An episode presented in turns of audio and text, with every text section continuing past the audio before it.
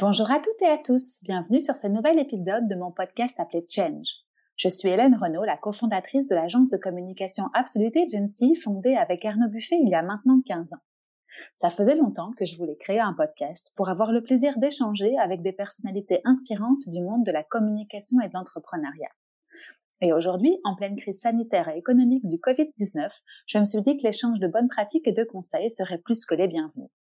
Aujourd'hui, j'ai eu la grande chance de pouvoir m'entretenir avec Stéphanie Fellen. Stéphanie est une de ces personnes qui forcent l'admiration tant leur volonté de changer le monde est communicative, mais surtout parce qu'elle est réelle et effective. Stéphanie est la fondatrice de Smart 2 Circle, un cabinet de conseil en stratégie durable et économie circulaire.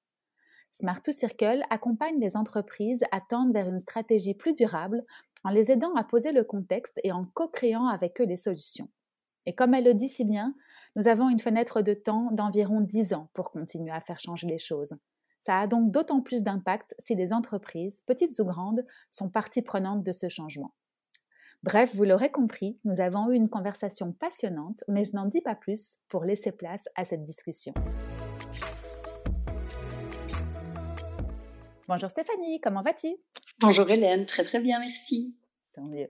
Écoute, je suis ravie de passer un moment avec toi et d'en savoir un peu plus sur toi et ton parcours. Euh, car pour tout te dire, en faisant mes petites recherches pour préparer cette émission, voilà ce que je me suis dit. Waouh, voilà une femme qui ne croit pas en l'inéluctable. Est-ce que j'ai raison? euh, je pense que tu as raison, effectivement. c'est une, une, belle description. Je devrais peut-être m'en inspirer euh, pour quand on me demande une description. Euh, oui, oui, c'est une, une bonne description. cool. Bah, écoute, de toute façon, je pense qu'on va y revenir en long, en large et en travers par rapport à, notre discussion. Mais si tu veux, je reprends le fil euh, de mon rituel installé maintenant avec mes différents invités en te demandant, si ça te dérange pas, de te présenter. Euh, oui, alors brièvement. Hein. Oui. Euh, donc moi c'est Stéphanie, j'ai 34 ans, je suis liégeoise, euh, donc, si on se demande d'où vient un petit accent par moment, il vient de là. Euh, j'ai, euh, j'ai une petite fille d'un an et je suis entrepreneur. Euh, j'ai un parcours, je suis ingénieur de gestion de formation. Mmh et du coup, moi, j'ai rapidement, j'ai d'abord commencé une carrière un peu classique et puis j'ai rapidement switché et démissionné pour aller vers ce magnifique monde de l'entrepreneuriat. Et donc, aujourd'hui, j'entreprends. Euh, j'entreprends. Voilà, dans l'économie durable. Euh, moi, je, dis, je suis économiste de formation mmh. euh, et absolument passionnée de la manière dont l'économie peut changer le monde.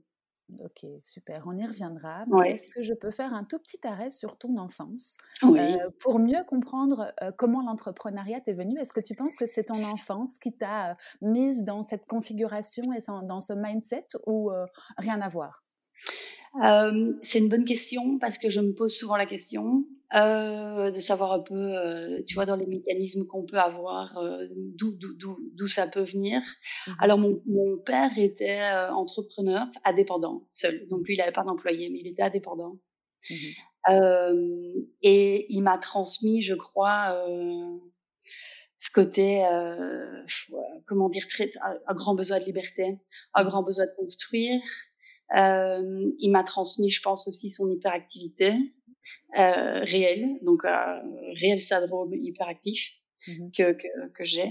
Et, euh, et du coup, je, et à contrario, ma mère, pas, pas du tout. Ma, ma mère est hyper, hyper frileuse, tu vois. Elle, elle, a super, elle a super peur de tout.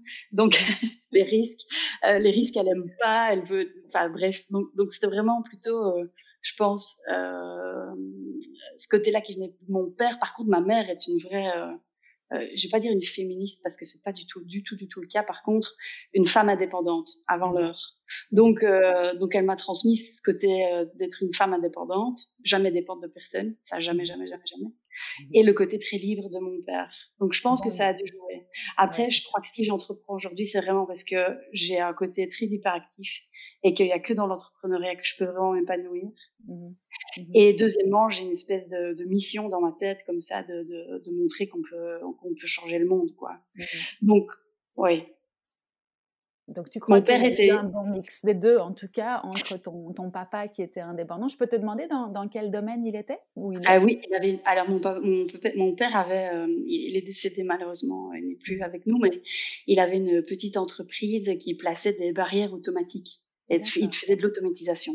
D'accord, ok. Et toi, tu voyais ça comment par rapport à son métier et à son, son indépendance, en tout cas professionnellement, en tant que petite fille? Alors, ce qui me, ce qui me fascinait quand j'étais petite, c'était que donc c'était à l'époque, hein, euh, mmh il n'y avait pas Internet euh, ou à peu près. Et tous les soirs, par exemple, bah, c'était le moment où il prenait les, les rendez-vous pour aller faire des devis Mmh donc il, il, passait son temps au téléphone le soir pour faire des devis. Et alors, bah, euh, je, je me souviens qu'il n'avait pas besoin de faire de marketing, par exemple, parce qu'il était débordé. Euh, et donc, il, il, devait dire aux, gens, bah, ah, bah non, j'ai un carnet de commandes qui est rempli pour les quatre prochains mois, donc je peux venir à ce moment-là. Et, et ça me fascinait, c'était ce côté. Le soir, je sais que papa était au téléphone avec les clients mmh. euh, pour faire les devis. Euh, et, et, il adorait son métier. Ça, c'était vraiment quelque chose. Il, il rentrait le soir, il, il, était fatigué, mais il racontait avec passion ce qu'il vivait. Oui, oui. Ok, cool. Donc toi, tu as vraiment eu, comme je le disais, un bon mix des deux. Euh, et, toi, euh, petite, tu rêvais de quoi? Tu disais que tu avais déjà envie de, changer le monde, mais ça, se concrétisait par quoi? Euh, Alors, j'ai, j'étais, j'étais fort dans mes têtes, petite, mais par contre, j'avais déjà ce tempérament, tu vois. quand on me demandait, tu veux faire quoi? Bah, mmh. moi j'avais plein de projets quoi. Je voulais être, euh, je voulais être pilote d'avion, je voulais aussi être architecte. Euh, et puis par moments je voulais, euh, euh je voulais faire d'autres trucs. Et puis on me disait bah non Stéphanie tu tu tu peux pas, tu dois choisir un truc, tu dois mmh. c'est un métier. Et dans ma tête c'est enfin c'est hors de question. Enfin, non non mais non. Et alors en, en bonne petite fille, euh, j'étais toujours une petite fille très très sage et très comment euh, des bonnes notes à l'école, tu vois, voilà. Mmh. Euh, toujours, euh, bah, j'étais pas rebelle, donc je me dis, ok, ça va, mais dans ma tête, c'était, bah, vous verrez, je m'en fous, je ferai quand même ce que je veux. Et donc aujourd'hui, adulte, je peux dire que je suis, je, mets, je mets, beaucoup le côté aussi un peu journalistique, tu vois, euh, mmh, même si ma mère m'a plus fait aller vers des études, elle avait décidé que j'étais bonne en maths, donc je devais plutôt faire ingénieur, euh, ce, qui est, ce qui est fort bien, c'est pas ça, mais, mais j'aimais bien aussi le côté, j'ai toujours aimé lire, donc je me dis, bah tiens, pourquoi pas journaliste, ça pourrait être bien. Donc aujourd'hui, bah, en fait, je fais tous les métiers euh, que j'avais en tête quand j'étais petite, sauf peut-être pilote d'avion, mais euh, voilà. Oui, donc en fait, tu t'es pas contraint à, un métier, en tout cas, où tu as, continué à suivre tes rêves d'enfant. Et toi, tu avais un, rôle modèle, comme on dit aujourd'hui, tu, visais quelqu'un ou tu avais quelqu'un en tête que tu admirais par-dessus tout, homme ou femme, il n'y a, pas de, a pas de différenciation à faire? Ah, euh, c'est une bonne question. Euh, j'avais ce côté euh, petite où, où c'est vrai que je, je, sentais que j'avais un tempérament leader. Mmh tu vois, vraiment le mmh côté pouvoir embarquer des troupes. Mmh euh, et d'ailleurs, petite, disais, ah ben moi je veux être, euh, moi je serai présidente du monde, euh, moi je veux être chef des chefs. Euh, mais sans avoir un côté, tu vois, de, de bossy, oui, oui. bossy en mode je veux, je veux, je veux du pouvoir. C'est pas du, c'est pas du tout ce côté-là. C'est le côté on va créer des grandes choses et donc pour ça il faut, faut pouvoir lead, être un bon leader et être, ouais. Euh, et du coup, euh, attends, j'ai perdu. C'était quoi Pas forcément de rôle modèle, mais par ah, oui, le modèle. Ouais, c'est ça. Donc, désolée, hein, j'ai mon esprit qui vagabonde. Euh, alors non, j'avais pas de rôle modèle de femme entrepreneur. Mmh et ça, c'était assez embêtant, je trouve. Mmh euh, c'est seulement quand j'ai été euh, euh, à l'UNIF, tu vois, vers la vingtaine d'années, où il y avait quelques hommes entrepreneurs qui, qui m'inspiraient pas mal, mmh genre Richard Branson, genre le fondateur de Patagonia aussi. c'est des hommes. très peu de femmes. Euh, tu vois, qui sont vraiment des modèles. Euh, aujourd'hui, il y en a beaucoup plus. Donc aujourd'hui, je peux dire à quand voilà, j'ai 34 ans, mmh euh, j'ai quelques femmes que je peux suivre euh, et pour pour lesquelles je peux vraiment oui m'inspirer. Mais enfant, petite, pas. Non, mais ça t'embêtait pas par contre, que ce soit pas des femmes, enfin, je veux dire, le, le fait que ce soit des rôles modèles hommes, c'était pas du tout une barrière pour toi. Tu ne la sentais pas, il n'y avait pas de contraintes. Non, ça m'a jamais euh, ce côté homme-femme. Euh, D'ailleurs, ça m'a toujours emmerdé, pour le dire platement. Euh, euh, J'ai toujours eu le sentiment que ce n'était pas un sujet. Mmh Après, je sais que c'est un sujet. Les chiffres, mmh c'est ce que j'essaye toujours d'expliquer. Les chiffres montrent que c'est un sujet. Mais moi, ça, ça m'emmerde vraiment. Quand on m'invite parfois, tu vois, pour des débats sur l'entrepreneuriat ou une conférence ou un truc dans le genre, je demande toujours qu'est-ce qu'on va avoir comme question? Parce que si c'est pour me demander comment je fais avec ma vie de famille, je n'y répondrai pas. Mmh Sauf si on demande aux hommes comment ils font avec leur vie de famille. Alors là, c'est OK. Mais tu vois, pour moi, la question homme-femme, c'est un petit peu comme si on devait euh, parler de la question des noirs et des blancs. Mmh ça n'a pas de sens, tu vois. Donc, ça m'a jamais bloqué. Euh, non, non. J'ai eu un tout petit peu peur quand j'ai été maman euh, de, de, comment ça allait se passer. Et en fait, euh, bah, ça, ça, ça, ça, ça se passe, oui. Mon mari, a autant de questions. Mon mari a autant de questions que moi, donc euh, je veux dire, voilà. Bien sûr, c'est l'avantage de, de, nos générations. En tout cas, on ne se pose pas la question de comment on va faire. On peut compter sur l'autre. Heureusement, dans la plupart des cas, on ne va pas faire des généralités, mais voilà, le, mmh. travail, euh, le travail et la vie euh, privée se partagent et, et, heureusement, heureusement. Oui. Ok, cool. Et ben, écoute, ça, ça me permet d'un peu mieux comprendre qui tu étais petite. Et donc, du coup, tu disais que tu as fait des études euh, en, en, ingénieur de gestion. Oui, c'est ça. bien compris. Ça t'a apporté quoi, ces études? Alors, ces études permettent vraiment d'avoir une vision globale de l'économie, mmh euh, du monde des affaires, tout simplement. Mmh euh, le côté ingénieur permet d'avoir des notions plus techniques. Donc, tu vois, tu as des cours de, de, physique, de chimie, euh, physique nucléaire. C'était super intéressant. Mmh et à la fois du marketing, les langues, euh, les maths, euh, proba, euh, enfin tu vois, statistiques, tous ces trucs-là. Mmh et ça permet vraiment d'avoir une vision très macro et très globale. Et moi, mmh j'ai un cerveau qui a une bonne capacité à avoir une vision globale. Mmh Donc ça, ça m'a beaucoup plu.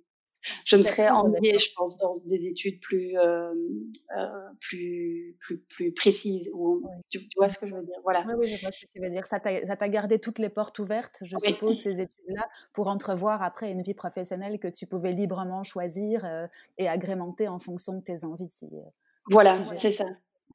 Euh, tu as vraiment le côté, après, tu peux, enfin, tu vas piocher. Mmh on ouvre une porte un petit peu dans plein de sujets et du mmh coup, en fonction de ce que tu vis euh, euh, euh, au niveau professionnel, bah, tu peux du coup aller piocher mmh mmh et approfondir.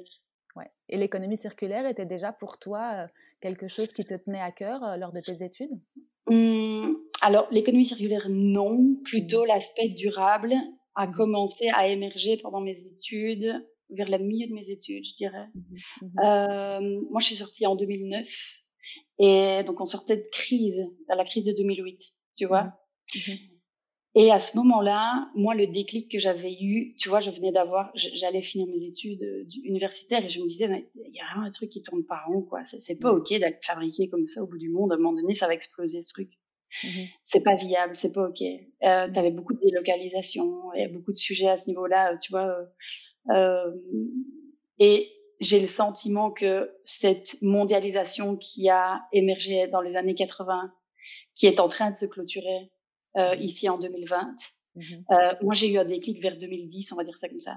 Mmh Donc après euh, 30 ans de mondialisation, je pense que c'est arrivé à un point de, de, de, rupture où il fallait changer.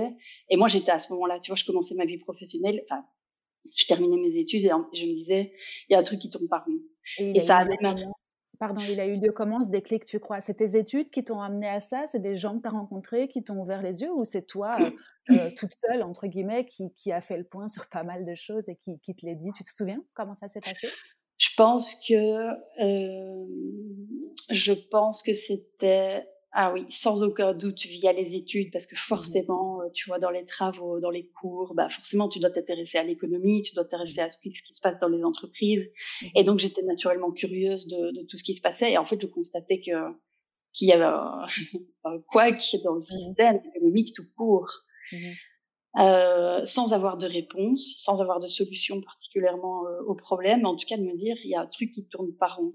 C'était innovant déjà ça pour l'époque parce que je suis un tout petit peu plus vieille que toi et je me souviens qu'à la sortie de mes études, je pense que l'ambiance générale n'était pas comme aujourd'hui à la prise de, à la prise de conscience de position des jeunes. Je pense que toi tu avais quelque chose d'innovant et sûrement bon après comme tu dis c'est sûrement tes, études et le fait que tu étais en vue macro qui t'a permis de, de, faire ce constat-là. Mais en tout cas à ma génération qui a enfin j'ai 5 ans de moins de, plus que toi, on ne mmh s'en souciait pas le moins du monde, en tout cas pas dans l'univers dans lequel j'étais. Je pense que ça a démarré effectivement comme tu dis. Moi j'étais un mmh. peu pionnière mmh dedans, un peu comme, euh, comme euh, je sais pas moi, vendre des cocons bio. Euh, aujourd'hui ça paraît normal, mais dans les années 80 c'était un peu fou. donc oui, c'était un peu pionnier. D'ailleurs j'en parlais pas. je n'osais pas trop en parler. Euh, ça cheminait dans mon esprit. Je prenais des notes, j'avais des idées, des trucs. J'imaginais des supermarchés. Donc c'était, je te parle de ça. Donc c'était en 2007-2008. Mmh j'étais à l'UNIF et alors j'avais des carnets d'idées euh, et alors je notais, je disais ah, il faut absolument euh, des, que les codes barres des produits puissent tracer euh, mmh. sur toute la chaîne de valeur, savoir qui a fabriqué le produit, où, dans quel pays, comment, euh, et aujourd'hui, tu as des technologies type blockchain qui vont permettre ce genre de truc, une, vraiment une traçabilité incroyable. Euh, et je, je, me souviens, je, notais aussi, il faudra absolument des supermarchés uniquement dédiés aux produits fabriqués localement, parce qu'en vrai, le, le, le problème, c'était que surtout que euh, il n'y avait pas d'offre. Enfin, tu vois, il n'y avait pas d'offre, quoi. Tu voulais aller faire tes courses euh, au supermarché, il n'y avait pas une, une, aile dédiée aux produits locaux. Euh, tu retournais l'étiquette, si je prends le secteur de, des vêtements, euh, tu retournes l'étiquette, tu vois juste que c'est made in China, euh, et puis et puis quoi enfin, et, puis et puis rien en fait. Et donc moi j'avais vraiment j'avais une espèce d'obsession de l'étiquette et de la transparence à ce moment-là, en me disant il faut absolument remettre les humains qui fabriquent les produits euh, les faire sortir de, de, de les, montrer quoi. Ouais, c'est ça. Les faire sortir de l'ombre, c'était vraiment ça. Il faut, il faut montrer les gens, il faut montrer. Mmh euh, et je me souviens qu'avec mes parents, à table, euh, genre t'avais des usines qui délocalisaient, quoi, on parlait, tu vois, de, de, de fermeture. Euh, et donc ils s'indignaient. Mmh et ils disaient oui, mais toi t'achètes, euh, tu regardes la, la le pays de fabrication de ton produit quand t'achètes un, un mixeur. Euh, je disais à ma mère, dis quand t'achètes un mixeur, tu regardes où c'est fait. Mmh bah non. Bah, je dis, bah regarde où c'est fait. Et arrête de te plaindre alors, de, de, de qu'on délocalise, t'es responsable. Et donc j'avais un peu ce côté à l'époque un peu militant, oui. Mmh euh, c'était ma jeunesse qui faisait ça, ça je l'ai plus.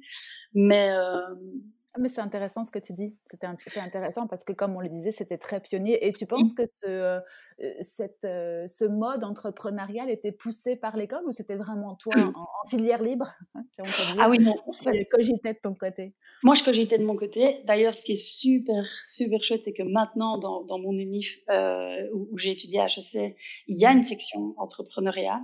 Donc, tu peux prendre une option, c'est pendant un an, deux ans, je sais plus, vraiment pour Bon, après, l'entrepreneuriat, ça ne s'apprend pas, mais en tout cas, être en condition. Donc, c'est super. Mhm. Ça. fait quelques années que ça existe, mais moi, à l'époque, ça n'existait pas. donc, mm, j'étais assez, euh, je savais, quand, quand j'ai été diplômée, mhm. je savais que je serais, euh, avant mes 30 ans, c'est ce que j'avais dans ma tête. Avant mes 30 ans, j'aurais ma boîte. Ça, c'était ce que j'avais en tête. Par contre, j'avais pas confiance assez en moi. J'avais pas confiance en moi. Mmh euh, c'était vraiment euh, quelque chose sur lequel il, fallait que je travaille, que je travaille encore aujourd'hui d'ailleurs.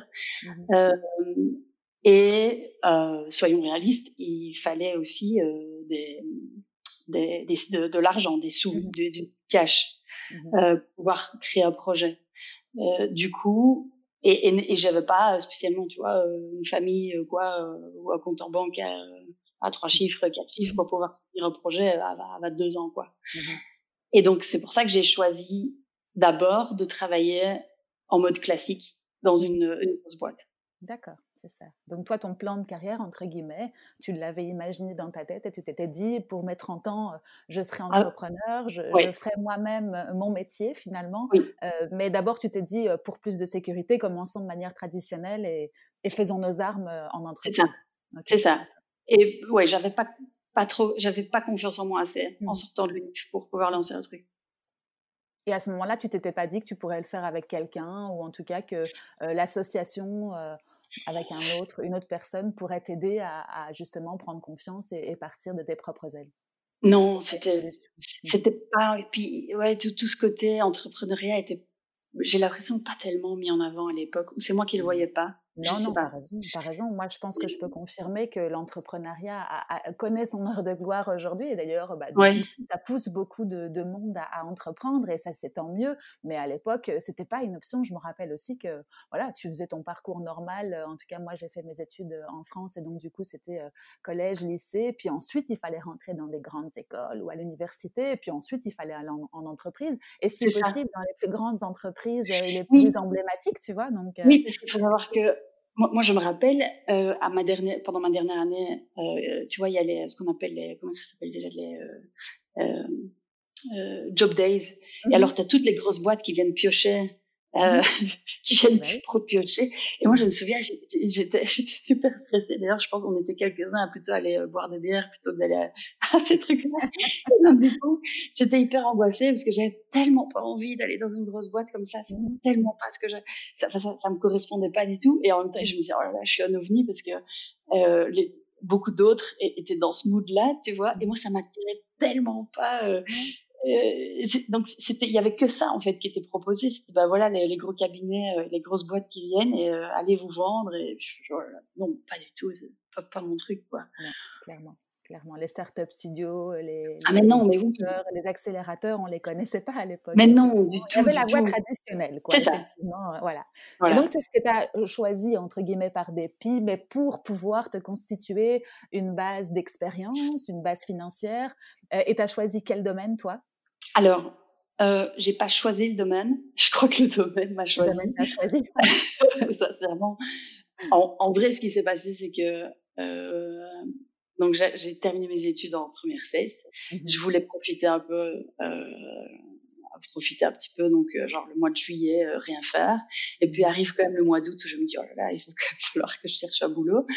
Et euh, il y avait rien qui m'attirait. Et en fait, il y a eu une offre d'emploi qui était envoyée à l'école, à l'UNIF, mmh. qui, et, elle était destinée en fait à tous ceux qui avaient terminé en première cesse euh, en ingénieur.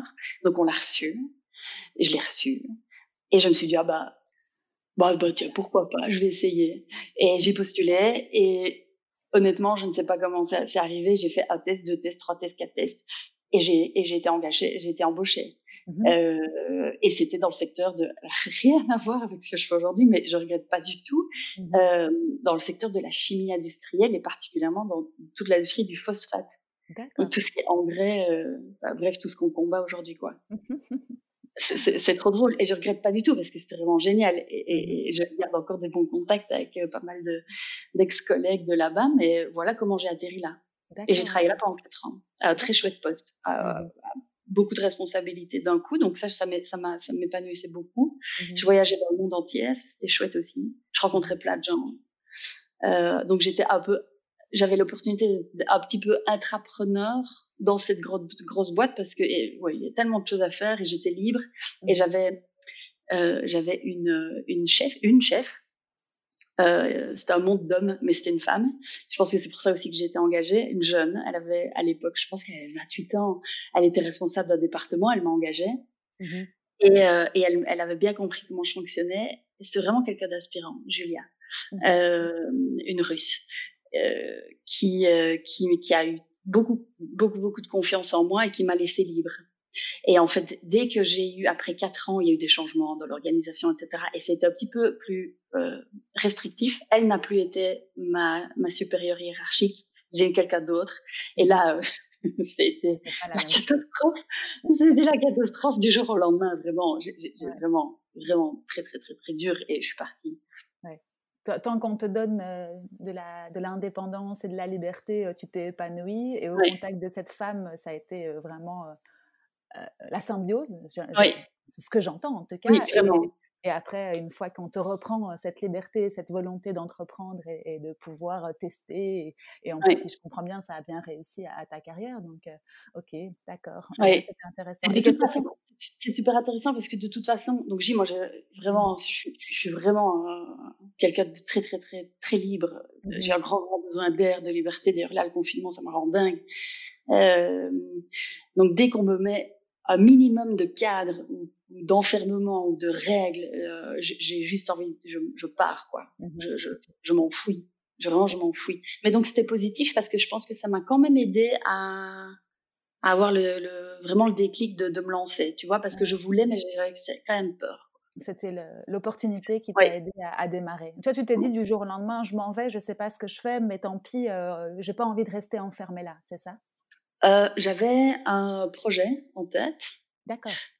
Euh, depuis euh, peut-être un an, euh, nouveau dans mes carnets d'idées. Mmh Et il y en a un en particulier où je me suis dit, tiens, là, il y a un truc à faire.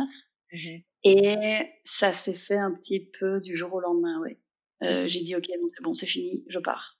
Je pars, je me lance. Et dans les deux mois, la société était créée, j'étais partie. Enfin, j'ai, je suis un peu, je, quand je dis que je suis pas active, c'est, c'est, c'est, c'est, réel. Donc, je, ça a été très très vite quoi. Genre j'ai pas été dans un incubateur pendant dix mois pour réfléchir à un truc quoi. En deux mois là j'étais partie et un autre concept était né quoi. Mmh et comment est-ce que tu as fait? Du coup toute seule ou euh, mmh tu as été aidée par euh, d'autres personnes?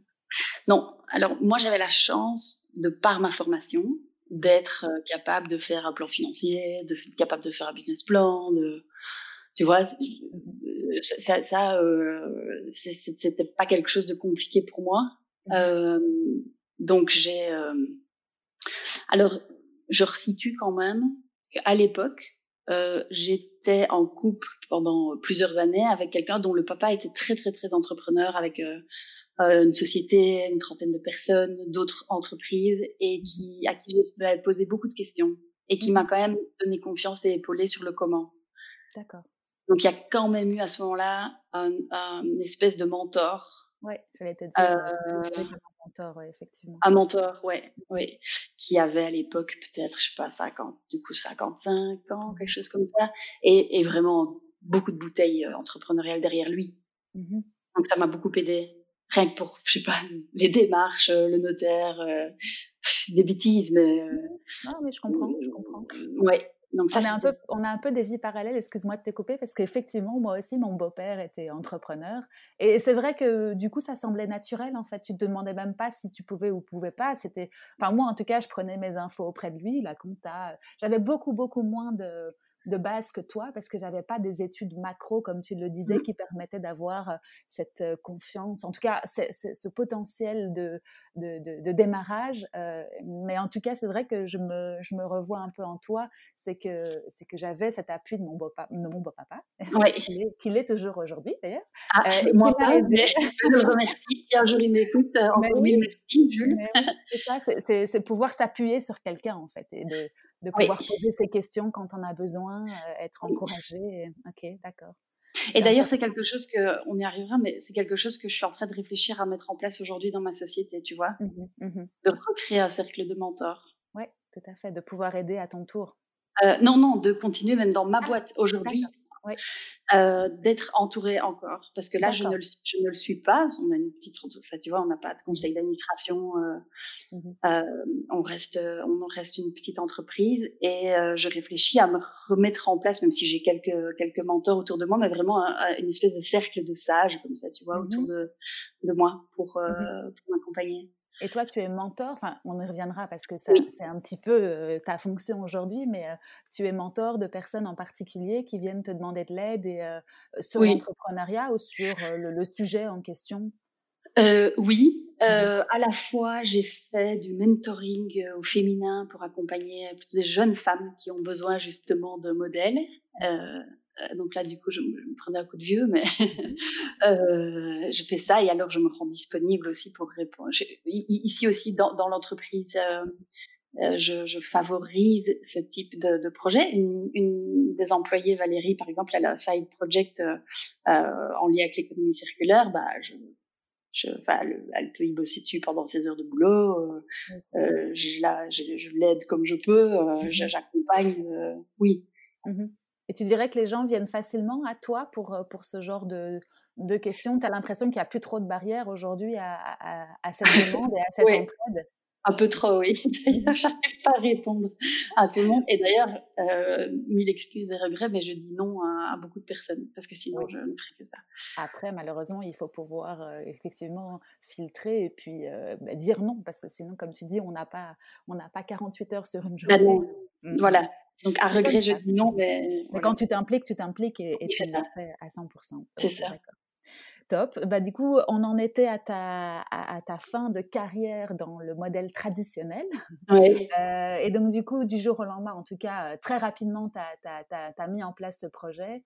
Euh, et donc, toi, tu t'es lancé et tu t'es dit, voilà, j'ai un concept, je le, je le, travaille, ou en tout cas, je l'ai en tête depuis quelques mois, voire années, et c'est le bon. Tu peux juste nous expliquer quel était, le, quel était le sujet de ce projet ou de cette première aventure?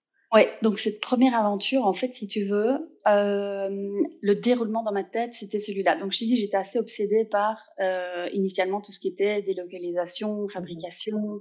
Euh, moi, je rêvais de recréer un tissu industriel euh, local en Belgique, genre plein d'usines de production. En plus, j'adorais, j'adore les usines de fabrication. Je trouve ça, mmh je trouve ça assez très très passionnant. Mmh euh, donc du coup, je me dis, il faut un, un énorme hypermarché de produits euh, fabriqué localement avec tout un concept, tu vois, autour de l'étiquette, euh, euh, montrer des vidéos des usines, enfin bref. Mmh sauf que moi, j'imaginais donc une espèce de genre un énorme centre commercial dédié à ça. Donc, il mmh commence à y en avoir maintenant quelques-uns, mais donc, il m'aurait fallu des millions euh, pour le faire. C'était pas, mmh pas possible. Du coup, je me suis dit, bah, je vais commencer avec un produit et euh, je vais tester avec le textile parce qu'à l'époque, il y avait quasiment rien sur le marché de marques éthiques, euh, tu vois. Euh, euh, et je me disais, tiens, là, il y a un truc à faire. Et alors, pour ne pas me disperser et genre faire un, un hypermarché avec euh, des produits de bouche, euh, avec de la déco, avec du textile, avec que sais-je, on va aller vers un seul créneau. Mmh et du coup, c'est là que est né ce projet qui s'appelle toujours, euh, qui s'appelait, qui s'appelle Made and More, on en reparlera, mmh euh, où là c'était euh, de proposer des marques durables. Mmh donc le concept initialement c'était un e-commerce avec uniquement des, des, marques durables. Donc là c'était juste, tu vois, de, de, sourcer des marques éthiques mmh fabriquées localement, etc. Et alors surtout à l'époque, ce qui était très dur, c'était de les trouver parce qu'il y en avait pas beaucoup, mais il y en avait mais il n'y en avait pas beaucoup. Ou alors, il y avait tout ce qui était libellé éthique. Moi, j'aime pas le mot éthique, mais euh, euh, j'aime pas du tout d'ailleurs le mot éthique. Euh, c'était moche. Euh, enfin, c'était moche. C'était plutôt, euh, c'est très très très très abstrait ce que je dis, et très très subjectif, mais on était sur un créneau très très militant, quoi. Ouais, ouais, tout à fait. Et moi, j'ai le militantisme. Ouais. Ouais, je, je, je, j'ai fait du marketing, tu vois. Mmh J'ai fait, et puis les neurosciences me passionnent aussi depuis toujours. Et je sais que si tu veux, euh, si tu veux vendre quelque chose, que ce soit un bic, que ce soit euh, une voiture ou que ce soit une plante ou un produit durable, il faut, il faut que ce soit sexy. Mmh et tout ce qui est militant n'est pas sexy mmh dans l'approche, tu vois, dans la, dans la manière de communiquer, dans la manière de, on n'aime pas le militantisme, ça, ça, ça te fait pas euh, te détendre euh, le vendredi soir après une dure journée de travail. Mmh. Donc j'avais vraiment ce, ce, ce, côté, il faut absolument, euh, faut absolument casser ça quoi, ou bah, proposer quelque chose qui soit euh, qui soit sexy. Mmh euh, quand je dis sexy, c'est pas des vêtements sexy, c'est euh, c'est dans la, marque, c'est dans le mood, c'est dans le mood. Euh, il faut éviter le vert, par exemple, la couleur verte. Il faut, sur le site internet, je disais aux développeurs, il faut absolument que ce soit, il faut que ça a l'air d'un site de luxe. Mmh. Euh, on va mettre des trucs durables, mais tu vois. ouais. Donc, il faut éviter le, le, le, green bashing qu'on connaît aujourd'hui et, et, tout ce qui ouais. se rapporte et qui est extrémiste finalement, d'un côté finalement. Mmh c'est ça, c'est ça. Et donc du coup, euh, du coup est né ce, ce concept en mmh. ligne euh, qui a rapidement, après à peu près un an d'existence, là je me suis retrouvée dans un incubateur mmh. pendant, pendant un an. C'était très long, euh, trop long. Ça t'a embêté d'avoir ouais. des contraintes à ce niveau-là? ouais, ouais, Vraiment, Tu as continué quand même, tu t'es dit, bon, allez, je vais jusqu'au bout de ce en que j'ai commencé? En fait, ce qui se passe, c'est que j'avais pas le choix que de lever des fonds. Mmh J'étais dans un business model où il fallait du cash. C'est ça. Euh, et quand tu es dans un business model où il faut du cash pour pouvoir grandir, ce qui est OK, hein, il y a plein de, plein de boîtes où il faut du cash pour créer un produit, lancer un concept, peu importe. Et à ce moment-là, donc je te parle de ça, c'était en 2013. Mmh euh, on était un petit peu dans l'euphorie de tout ce qui était Startup Nation, levée de fonds, euh, tout ça. Mmh Et je me suis retrouvée dans cet incubateur de startup à lever des fonds. Alors ça a été hyper instructif. Et en même temps, je, je ne le referai Enfin, je sais pas, je le referai. Ah si, je sais pas, j'aurais pas. Non, si, je referai tout pareil. Mais, euh, mais non, vraiment. C'était, c'était dur euh, parce que d'un côté, en fait, j'avais pas le choix. Mmh j'avais pas le choix. Et c'est vraiment un monde euh, difficile, les levées de fonds. Donc moi, c'est ce que j'ai fait. Donc après un an euh, de vie de l'entreprise, ok, j'ai bah, si je veux passer à l'étape supérieure, en gros, je pouvais retourner mes plans financiers dans tous les sens. J'avais besoin de cash. Il fallait engager des gens, fallait faire du stock, fallait développer le site, fallait faire des campagnes de com, fallait, fallait, fallait, fallait de l'argent, quoi. Mhm. Voilà. Mhm. Euh, et les banques ne sont pas, oui, les banques financent, mais les banques financent pas tout. Mhm. Du coup, qu'est-ce que j'ai fait? J'ai fait, une, je vais pas être dans trop de mille détails, mais donc c'est une première levée de fonds première levée de fonds de 200 000 euros à l'époque euh, auprès d'investisseurs privés, investisseurs publics euh, et une campagne de financement participatif. Donc là, j'avais 70 investisseurs, euh, non 70 000 euros auprès de 160 investisseurs privés, quelque chose comme ça, mhm. et plus des business angels, des entrepreneurs et plus des publics et plus un petit peu de banque. Donc, en termes d'apprentissage, c'était exceptionnel parce que parce que tu es vraiment confronté à devoir convaincre, devoir embarquer des personnes dans ton projet. Euh, le plus dur pour moi, c'était de convaincre des personnes qui n'étaient pas entrepreneurs, qui n'étaient pas donc ils n'ont jamais dans leur vie euh, dû euh, payer des gens. Mmh euh, qui n'ont jamais dans leur vie euh, dû se poser, se poser la question de comment je, comment je, comment je me paye ce mois-ci ou comment je paye l'équipe ou comment je fais, tu vois. Mmh Et ça, c'est quelque chose que je retiens. Si, si jamais, si jamais un jour dans ma vie, il faut encore faire, faire appel à des capitaux externes, mhm. plus jamais je ne m'adresse à des personnes qui n'ont jamais été entrepreneurs. Et je voyais d'ailleurs la différence dans mes, dans mes, dans mes échanges avec les business angels qui étaient des entrepreneurs, qui avaient des entreprises, euh, et, et les autres. Mmh mais c'est surtout aussi que, arrête-moi si je me trompe, mais bon, déjà, je pense qu'on pourra y revenir si tu en as envie, mais cette période de levée de fonds, il faut peut-être justement euh, voir l'envers de la médaille et peut-être en parler aux, auditeurs qui auraient envie de le faire, parce qu'on l'a déjà abordé avec d'autres de mes invités, mais on se rend pas compte, on voit que le côté brillant, enfin, en tout cas, c'est levée de fonds, ces milliers d'euros, euh, ce que ce qu'on pourrait en faire si on les avait, mais on a abordé ça aussi avec Théodore, euh, qui a créé Juki. Euh, le jukebox pour les enfants. Et il faut se dire que c'est une période fatigante qui prend beaucoup de temps, euh, qui, euh, qui est vraiment impactante en termes d'énergie. Et donc tout ce que tu mets dans, dans le temps ah investi pour cette levée de fonds, tu le mets pas dans ton produit. Enfin, arrête-moi si je me trompe. Hein. Ah non, complètement. Écoute, j'ai fini la première levée de fonds, j'ai fait un burn-out, j'ai dû arrêter pendant un mois, j'ai dormi trois semaines. Franchement, c'était dur. Mais je le referai, je le referai, hein, c'est pas ça. Je, je, il y a des choses vraiment, je ferai différemment. Euh, mais c'est un vrai apprentissage. Et en fait, euh, en fait, je, je, sais plus qui disait ça, un Américain sur un podcast. Euh, euh, je saurais plus dire qui, mais euh, disait que en fait, une boîte qui lève des fonds, c'est une boîte qui est virtuellement en faillite. Hein. Mmh. Sinon, elle n'a pas besoin de lever des fonds. Mmh. Donc déjà dans le stress de dire si j'ai pas de cash, tout s'arrête. Donc quand c'est un projet qui te tient à cœur, que tu as envie de mener, c'est déjà, faut déjà avoir les, les, reins solides et les épaules solides et l'esprit solide. Mhm. Euh, et en plus de ça, effectivement, il faut faire tourner le reste. Donc, mais c'est un apprentissage vraiment. C'est euh, mon mari est aussi entrepreneur. Euh, et on, on, a vécu les mêmes, euh, les mêmes euh, périodes au même moment. Lui aussi a été dans de fonds. C'est same same. Mhm. À ce moment-là, tu le connaissais déjà? Vous aviez déjà une vision parallèle des choses ou rien à voir? ensemble à ce moment-là. D'accord, ok. Et du coup, tu disais que tu devais convaincre les, les, les non-entrepreneurs était plus compliqué. Et puis moi, j'allais juste terminer en disant qu'en plus, quand tu dois faire des, euh, des quand tu dois convaincre des personnes qui vont y mettre peut-être leur, leurs économies, si c'est ça, parce que tu as fait une levée de fonds, ça, ça s'adresse aux professionnels, mais tu as fait également un, un oui. sur le en, euh, crowdfunding. Voilà, un crowdfunding. Et là, il faut convaincre les gens euh, de miser un petit peu de leur, leurs économies. Et, et c'est vrai que bah, là, tu t'adresses à beaucoup plus de personnes aussi. Euh, pour avoir une certaine somme, tu dois aller parler. Combien tu disais 160 personnes? Euh, On était à 169 à l'époque, je pense. Il faut les convaincre, il faut les tenir au courant, il faut de l'énergie, il faut. Enfin voilà. Donc c'est vrai qu'il y, a beaucoup de façons, mais. Moi, j'ai clairement, et c'est quelque chose que je ne fais plus du tout aujourd'hui, mais bon, voilà, on apprend. Hein. J'avais 26 mmh. ans à l'époque. Euh, euh, je, il faut vraiment apprendre à gérer son énergie et son temps.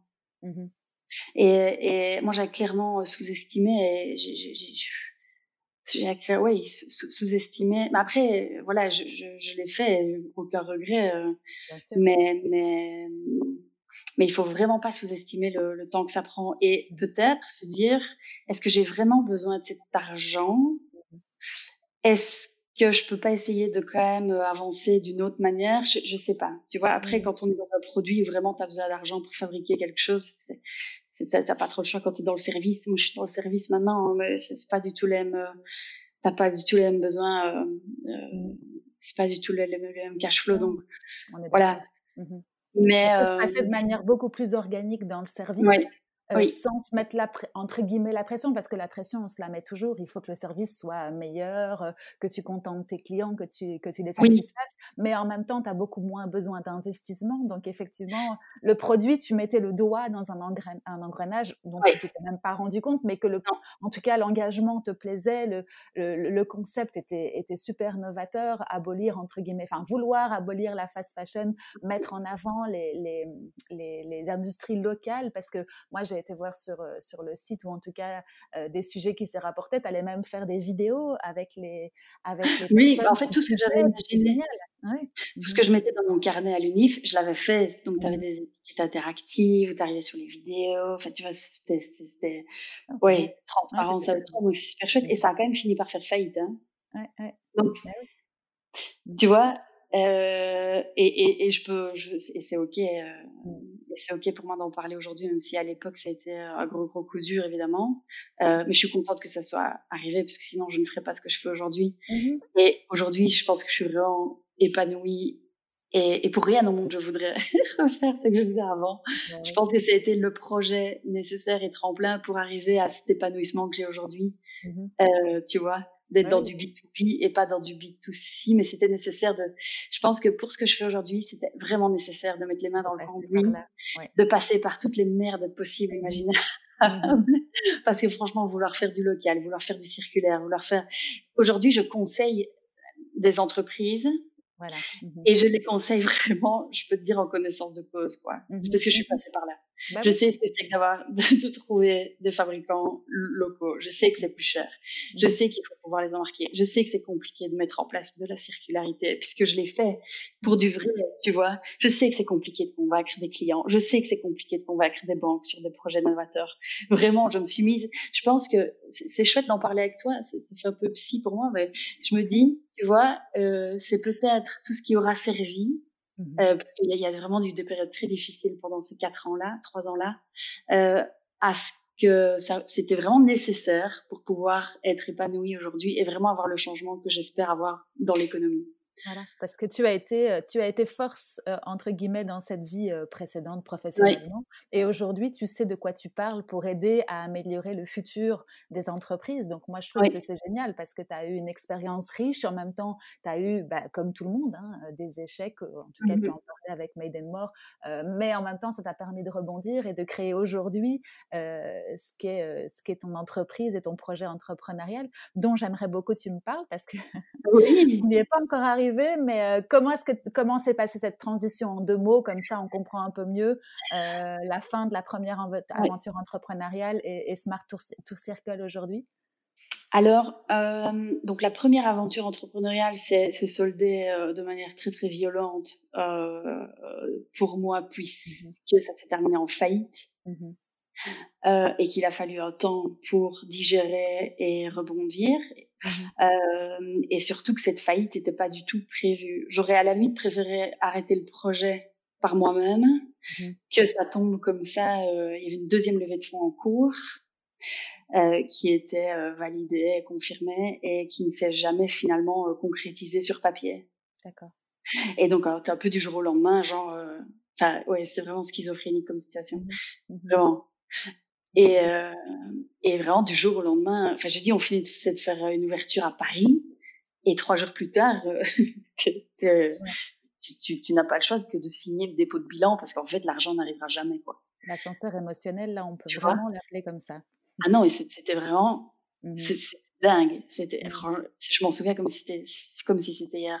Tu étais encore toute seule à l'époque? Enfin, tu n'avais pas d'associé avec qui euh, partager avec bah, alors, j'avais mes investisseurs. Donc, on était en société anonyme, un conseil d'administration. J'étais très, très, très bien entourée d'experts et d'autres entrepreneurs et membres du, du CA Mmh euh, donc, et là, j'étais super bien entourée euh, à ce moment-là, donc c'était vraiment très très chouette. Et puis j'ai eu beaucoup beaucoup beaucoup de messages de soutien des clients, de, enfin, de, plein de gens, de gens que je connaissais pas, et donc ça m'a ça m'a vraiment donné du, mmh du au cœur parce que du coup tu te sens nul, tu te sens, enfin tu vois, c'est la fin du monde, tu, te mmh. sens imposteur, que, que, que enfin, c'est vraiment, euh, enfin oui. Ouais, je comprends, je comprends. Tout ce temps, tout cet argent, toute cette énergie, je travaillais comme une dingue, enfin c'était euh, vraiment un ascenseur émotionnel très violent. Et en fait, à cette époque-là, euh, puis je ferme la parenthèse, euh, je discutais déjà avec une personne pour qu'il puisse rejoindre le capital et devenir mon associé à l'époque, parce que je mmh. sentais déjà que j'avais envie peut-être d'aller vers d'autres choses.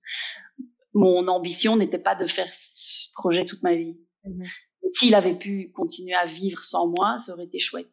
Mmh. Donc je commençais un petit peu à me renseigner. Et en fait, au moment de la faillite, on a eu la possibilité de racheter la marque. Mmh.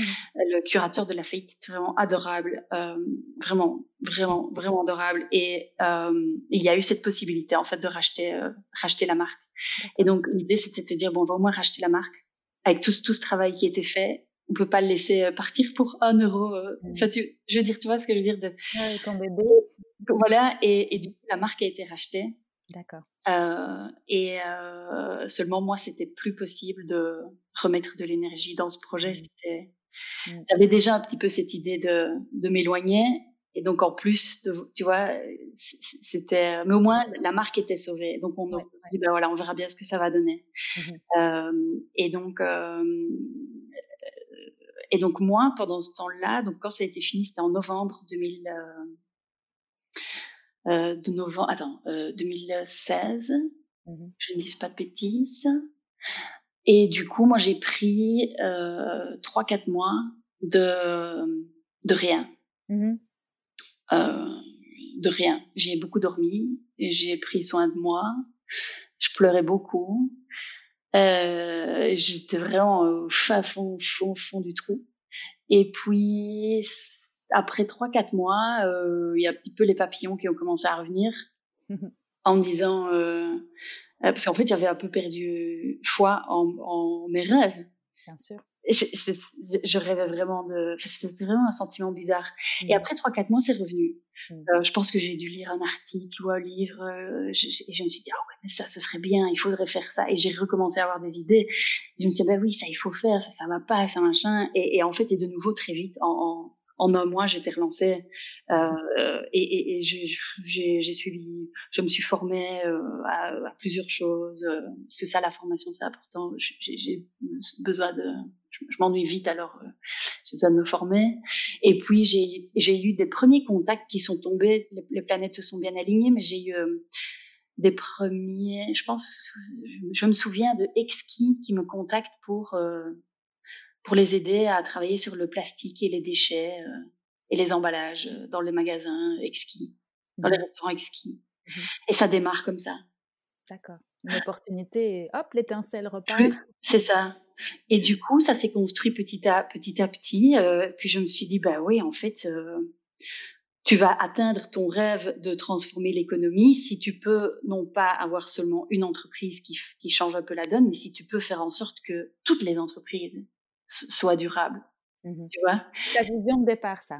Et, donc c'est là que je me suis dit bon bah, en fait c'est bien ça, ça ça c'est ça, ça me parle et ça euh, ça ça c'est ça c'est ça c'est bien ça. Mmh. Et donc du coup petit à petit euh, est né Smart to Circle. Alors pourquoi Smart le chiffre 2 Circle? Mmh. Parce que pour moi une entreprise qui est durable, elle est intelligente, d'où le mot Smart. Le 2, c'est pour référence au CO2, parce que les émissions de gaz à effet de serre, ça c'est mon côté un peu scientifique, me, me passionne. Mmh très, très, très, très fort. Donc c'est pour ça que aussi que j'ai, je me suis spécialisée aussi dans la mesure d'émissions de gaz à effet de serre pour les entreprises, parce que je trouve que c'est un outil exceptionnel. Euh, et le circle, parce que l'économie circulaire euh, est un outil pour réduire les émissions de gaz à effet de serre parmi d'autres outils. Mmh et donc là, je me suis dit, bah tiens, là, il y a, y, a, y a, ça, ça va être bien, ça. Et, alors, en fait, j'ai constaté que les entreprises, euh, parce que j'avais un réseau évidemment euh, de, de, dirigeants et dirigeantes d'entreprises, et étaient tous un petit peu à cette époque-là, donc il y a, a 3-4 ans, la pièce était tombée qu'il y avait un souci mmh euh, au niveau climatique. Mmh donc on n'était plus de, à devoir convaincre qu'il y avait un problème. Mmh. la pièce était tombée. Et donc, on se retrouve avec, avec plein d'entreprises qui se disent, ah ben mince, ok, j'ai compris, mais je sais pas quoi faire. Je sais pas par où commencer. Mmh. Euh, je sais pas, euh, je, oui, je, je sais pas quoi faire. Un peu comme si à l'époque des sites internet, euh, euh, les gens se sont dit, ah ben oui, il nous faut un site web. Ah mais je sais pas, moi j'ai personne en interne qui fait des sites web. Je sais pas comment on fait. Donc du coup, ça appelle à quelqu'un d'autre excuse-moi de te couper, ça venait, euh, on va enfin, caricaturer, pardon, euh, du management ou ça venait euh, oui. du terrain? Management. Enfin, c'était à trois ans, donc il faut remettre ça dans le contexte aussi. Ça venait plutôt des dirigeants, en fait. Oui, oui, oui, oui. Des dirigeants, dirigeantes. Et, et, encore aujourd'hui, hein, en fait, pour que ça, pour qu'il y ait un déclic, pour que ça prenne en entreprise, il faut que ça vienne du, du top management. Sinon, ça prend pas. Mmh et donc c'est là que je me suis dit bah tiens en fait euh, en fait ça ça ça ça c'est bien ça. Et donc c'est là qu'est venu Smart to Circle. On a un petit cabinet de conseil euh, on, et on propose aux, entreprises de faire le leur master plan euh, d'une stratégie durable. Et donc mmh. là-dessus on vient greffer euh, toute une série d'outils, que ce soit euh, du bilan carbone, que ce soit euh, pour, la, pour mesurer les émissions de gaz à effet de serre, et puis que ce soit en étape 2, moi ce que j'aime bien faire, c'est trouver des solutions avec les équipes. Donc c'est à ce moment-là qu'on embarque les gens. Donc tu vas on fait des workshops avec avec le personnel, on trouve des solutions ensemble. Et alors la troisième étape, c'est de pouvoir communiquer tout ça. Donc là, ce qu'on fait, c'est qu'on la troisième étape, c'est de mettre tout ce travail en musique dans un rapport dans un document qui est euh, facilement partageable, euh, lisible et qui permet à l'entreprise de pouvoir communiquer ce qu'elle fait euh, au monde entier, avec toujours pour objectif cette neutralité carbone dont on parle beaucoup. Hein. Mais, et donc là-dessus, bah, tu vois, on, grève, on, on, a, on a plusieurs certifications et labellisations pour accompagner les entreprises là-dessus et, et c'est génial. Mmh et c'est vraiment génial. Et je n'ai jamais été aussi épanouie, je crois. Ah bah tant mieux. tu es passé dans ma vie Ouais, oui, c'est ça. Tu es passé du monde du produit au monde du service, comme on le disait il y a, quelques minutes. Tu accompagnes, en fait. Il y a aussi une notion d'accompagnement et sur le moyen long terme, je ne sais pas en, général de combien sont euh, euh, mmh. vos, accompagnements, mais euh, et tu accompagnes aussi dans différents secteurs d'activité? Enfin, tu peux peut-être me dire combien de temps dure en, en moyenne un accompagnement? Euh, alors, on va dire pour une classique PME, euh, tu vois, euh, de 200, 300 personnes, euh, ça prend du début à la fin. Euh, on va dire le bilan carbone et puis organiser des workshops et puis communiquer et rédiger. Tu comptes en 8 et 10 mois. D'accord. Du tout début jusqu'à la toute fin. Un bilan carbone, ça dure 3-4 mois, sauf si c'est une énorme structure et, et prendre plus longtemps, mais euh, tu rajoutes deux mois pour les workshops et tu rajoutes euh, deux, trois mois pour la rédaction. C'est ça. Et j'allais te demander justement s'il y avait des tailles minimum et maximum. Euh, enfin, après, je suis sûre que tu dois pouvoir t'adapter, mais dans, dans, votre contexte à vous, c'est quoi votre client? Alors, nos clients, ça va être des PME d'une taille certaine. Mmh on a quand même une petite exception avec un cabinet d'avocats où ils sont une quinzaine. Mmh Donc ça, c'est le plus petit client, enfin pas plus petit client, mais plus petit en taille qu'on a. Sinon, la, la, plupart des clients, ça va plutôt être des entreprises qui sont, euh, je dirais, entre 150 euh, et 600 personnes au niveau de la taille. Mmh et alors, on a aussi quand même plutôt le, des multinationales euh, dans nos clients qu'on accompagne vraiment euh, dans le fond et sur la durée, comme par exemple Decathlon. Mmh euh, où là, ce sont des missions euh, plus euh, plus particulières où tu vas vraiment aller euh, aller au cœur du du mastodonte et mmh et les accompagner dans leur transformation. Je vais pas faire le, le, bilan carbone de Decathlon, tu vois. Il faut une boîte de 60 personnes pour faire le bilan carbone de Decathlon. Euh, donc du coup, tu vois, des, tu vois, des, avancées avec eux tous, avec tous, tu vois euh, l'évolution de ton travail et, et tu oui. peux en... ouais. Mmh si tu veux, on a vraiment deux catégories de, donc de clients. C'est les PME qui ont besoin de ce master plan Mmh et puis alors, tu as des, par exemple, des Decathlon, ils ont ce master plan, mais il faut de l'accompagnement pour l'exécuter, tu vois. Mmh euh, et au niveau des secteurs d'activité, c'est vraiment super large. On attend, euh, tu vois, un hôtel, golf, restaurant, euh, gros, mmh que une grosse société qui fait dans le dans la fabrication de mobilier, que comme je te disais au cabinet d'avocat par exemple, ou bien aussi une société plus industrielle dans la logistique par exemple. Euh, donc c'est vraiment, euh, c'est vraiment hyper, hyper, hyper varié. Mmh Et excuse-moi de te poser la question, mais je ne me rends pas bien compte. Est-ce que la décision d'un dirigeant d'entreprise, que ce soit une moyenne PME ou une toute grande, vient, euh, ou alors peut-être c'est plusieurs choses à la fois, mais vient d'une prise de conscience, comme tu le disais, les, les francs sont tombés depuis quelques années, heureusement, ou est-ce que ça vient aussi euh, du fait qu'ils ont besoin maintenant, euh, pour être reconnus tant en tant qu'employeur qu'en tant que marque, de, de besoin de certification et d'être reconnu. Je ne sais pas si tu comprends ma question. oui, oui. Je, je, si, si, je vois bien ce que tu veux dire. En fait, euh, la réponse, elle est double. Euh, et c'est oui aux, aux, deux. Donc, mmh un, euh, la prise de conscience et l'envie de la direction. Ça, c'est vraiment, je, je, le vois partout. Euh, ça, c'est une première chose. Donc, typiquement, ça va être genre euh, typiquement la dirigeante qui a des enfants qui mmh. ont 25 euh, entre 25 et 30 ans et qui eux sont dans le mood complètement tu vois de, de, de, de ce qu'on vit aujourd'hui et de la prise de conscience et qui, qui disent à leur mère euh, euh, maman ça va pas du tout il faut que tu fasses quelque chose par mmh exemple, mmh euh, dans ta boîte. Euh, ou bien ça va être, euh, je, je, pense à ça, un dirigeant qui me disait qu'il avait vu un reportage sur Arte mmh. et qu'il avait compris et que du coup il fallait absolument faire euh, quelque chose tout de suite. Tu vois euh, donc il y a ça. Et en parallèle, il y a aussi aujourd'hui, et ça c'est plus, plus actuel, c'est plutôt, je dirais, depuis euh, cette année-ci ou un an et demi, les contraintes euh, à la fois réglementaire, légal et euh, marketing. Euh, marketing dans le sens où, ben oui, aujourd'hui le consommateur il veut du, il veut du durable. Donc du coup, on se retrouve avec un double constat un l'envie et deux le besoin de le faire pour le marché et pour survivre simplement. Mm-hmm. Et être aussi, je suppose, hein, tu me le confirmeras, un, finalement un employeur qui est oui. dans la nouvelle génération et qui veut s'adresser à ces nouvelles générations. Tu le disais il y a, il y a deux minutes, euh, la, la, dirigeante qui a des enfants qui ont entre euh, 18, même avant maintenant, hein, parce que moi, mes enfants euh, oui. 8 et 11 ans, mais ils parlent beaucoup euh, de l'environnement et tu sens que c'est, ils sont sensibilisés à la base. Mais du coup, si tu, si tu mets en place des choses, je suppose, euh, pour paraître aux yeux de ces nouvelles générations euh, intéressants, il faut passer par ces considérations environnementales et au fait que tu travailles dans une société. Et, et aujourd'hui, comme on le disait tout à l'heure, à l'inverse de nous, où on, on avait envie de travailler pour des grandes entreprises, mais surtout pour l'aura que ça paraissait. Mmh Aujourd'hui, je, je, pense que les, les, les, jeunes vont travailler et vont faire des choix sociétaux ou environnementaux dans leur, dans leur future vie professionnelle. Donc, tant mieux, mais ça passe par là. Hein.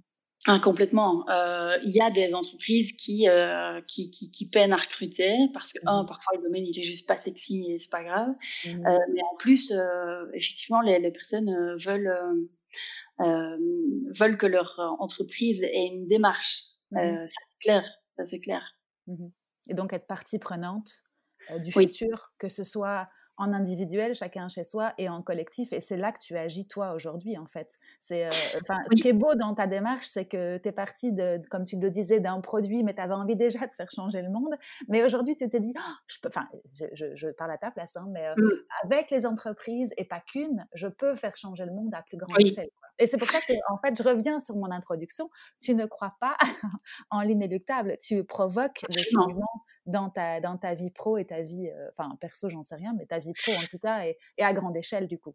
Oui, et j'en suis persuadée. Je suis, j'ai peut-être tort. Hein. Peut-être que quand j'aurai 65 ans, je me dirai merde, je me suis plantée, j'avais tort. Mais je suis vraiment intimement mmh. convaincue et persuadée mmh qu'on est absolument capable de, de maîtriser ce qui va potentiellement arriver dans les dix prochaines années euh, par les entreprises. Mmh. J'en suis vraiment convaincue. Et j'ai aussi un pied dans le politique avec euh, euh certaines missions. Mmh. Euh, donc, je, je, je, pense que le pouvoir public, la politique a aussi son rôle à jouer, bien entendu. En revanche, le, le, le, politique, les projets du politique sont drivés par les, les entreprises. Donc, on, on, ne peut pas dire oui, mais l'État n'a qu'à faire. C'est mmh. faux, archi faux. Les entreprises, si tu as, je te donne un bête exemple, prenons l'exemple de Decathlon. 3000 mhm. personnes en Belgique. Si demain Decathlon dit, cher État belge, si vous ne faites pas quelque chose, on ferme et on part en France parce qu'en France ils font quelque chose pour le mhm. climat, pour que sais-je, peu importe. Euh, c'est 3000 personnes au chômage. Et là, l'État ne voudra pas. Donc, euh, s'il y a trois domaines d'action possibles, euh, c'est un, l'État, deux, l'individu, Trois, les entreprises. L'État, une fois de plus, les pays, les gouvernements, je, personnellement, c'est pas que je n'y crois pas. Évidemment, il faut euh, des cadres, il faut euh, des régulations, il faut, euh, un support de l'Europe. Je suis absolument pour et pro-européenne. en revanche, on n'a qu'une fenêtre de 10 ans devant nous pour prendre des mesures. Or, sur la planète, tu as quand même 193 pays et j'ai vraiment des doutes qu'il y ait une accélération sur la transition en 10 ans. Mmh Seulement 10 ans. Et encore, 10, ans, c'est l'objectif. Il faut commencer tout de suite. Deux, l'individu. Donc, alors, toi et moi, on peut faire du zéro déchet à la maison. Euh, on peut faire, on peut acheter des fringues durables. On peut acheter des trucs. Enfin, tu vois. Mmh toi et moi, on peut le faire. Et d'autres, plein d'autres personnes en Belgique peuvent le faire. Mais on est 7 milliards sur Terre. Donc, il n'y a pas 7 milliards de personnes qui ont les capacités et règles les finances de pouvoir le faire. Mmh. Tu vois? Donc, qu'est-ce qui reste? Les entreprises. Et là, tu touches vraiment à ce qui soude le système économique. Et je rejoins du coup mes études d'économiste. Je suis absolument convaincue que c'est par l'économie qu'on va pouvoir changer le système. Si on, on, se plaint du système et de la manière dont il tourne, il faut toucher au système. Et le système, c'est quoi? C'est l'entreprise, parce que l'entreprise a l'emploi, euh, donc du coup, elle joue sur euh, le chômage, oui ou non. Euh, l'entreprise, elle achète, tu vois? Mmh on va prendre le PQ le papier toilette. Mmh.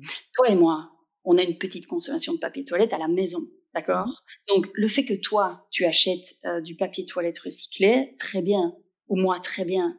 Mais une entreprise qui a dans son usine 500 personnes a une bien plus grande consommation de papier toilette que toi et moi. Donc mmh. si cette entreprise-là décide de changer de fournisseur de papier toilette, ça aura beaucoup plus d'impact. Donc, c'est un bête exemple le PQ parce que tout le monde a du PQ. Mais prendre conscience que une boîte dans l'aéronautique peut maintenant acheter de l'aluminium recyclé plutôt que de l'aluminium neuf. Ben là, ça a de l'impact. Mmh tu vois? Mmh euh, Et, et c'est vraiment ça, moi, qui m'anime, c'est de prendre, faire bien faire prendre conscience que, en tant qu'entreprise, euh, une mini-action peut avoir un levier inconsidéré vraiment inconsidéré. Et, je, peu importe la taille, hein, il n'y a pas besoin de s'appeler Décathlon euh, pour, pour, euh, pour, pour, pour mettre en place un changement. Je te parlais du cabinet d'avocats. Mmh ils ne sont qu'une quinzaine, mais ils ont des milliers de clients. Des clients actifs dans quoi? Dans la construction, des clients, des clients B2B, des entreprises. Donc si ce petit cabinet d'avocats d'une quinzaine de personnes a une stratégie durable, fait son bilan carbone, montre, elle va, il va en parler à des milliers de petits clients mmh. qui eux vont se dire bah, tiens vous avez fait ça et comment? Donc tu vois as vraiment c'est en fait tu as cet effet boule de neige multiplicateur mmh avec une entreprise que tu n'auras jamais avec l'individu et que tu n'auras jamais je pense avec les politiques non Et aujourd'hui, ce dont on a besoin, c'est cet effet boule de neige, parce qu'on n'a pas le temps. C'est juste qu'on n'a pas le temps. Si on avait 60 ans, 150 ans devant nous pour, mmh. pour réduire les émissions de gaz à effet de serre, je dis pas, tu vois. Mais comme on n'a pas le temps, ben, il n'y a pas le choix. Mmh. Non, je suis d'accord avec toi. Tu vas avoir un, plus gros impact et on va garder le mot impact pour plus tard parce que ça reviendra dans la discussion. Et la capillarité sera effectivement beaucoup plus, beaucoup plus grande que si on agit euh, individuellement. Et ce qui se passe aussi en, parallèle, donc tant mieux. Hein. Mais juste pour la petite histoire, nous, on, répond à un appel d'offres pour l'instant d'une grande entreprise. Et mmh je pense que ça te, ça te, fera plaisir, ou en tout cas ça illustrera, ça te fera pas le plaisir, mais ça, ça illustrera tes propos. Ils nous demandent euh, à nous, euh, partenaires, fournisseurs, quelle est la politique euh, d'économie circulaire, responsable? On peut y mettre beaucoup de mots, hein, mais que nous mmh appliquons. Donc tu as raison, en fait. Ah oui, ça, hein. va, ça, va, ça va déferler, on va dire, en cascade sur tout le monde. Et si les, entreprises et les dirigeants en prennent conscience, et c'est ce qui est en train de se passer mmh grâce à toi, euh, grâce à d'autres acteurs, au moins, comme tu le dis, ça aura vraiment un impact euh, important. C'est clair, bah, un dernier exemple qui est hyper parlant, euh, Zalando, euh, Zalando, Zalando, Zalando, euh, Zalando a annoncé cette année-ci que pour 2023, toutes les marques vendues sur la plateforme devaient mmh être éco-responsables. Mmh C'est 2500 marques. Si elles le sont pas, et donc ils ont mis en place, euh, ils bossent avec euh, une boîte euh, internationale avec un label qui s'appelle le label IG, mais bref, peu importe, et eh ben ils n'ont plus leur place sur la plateforme.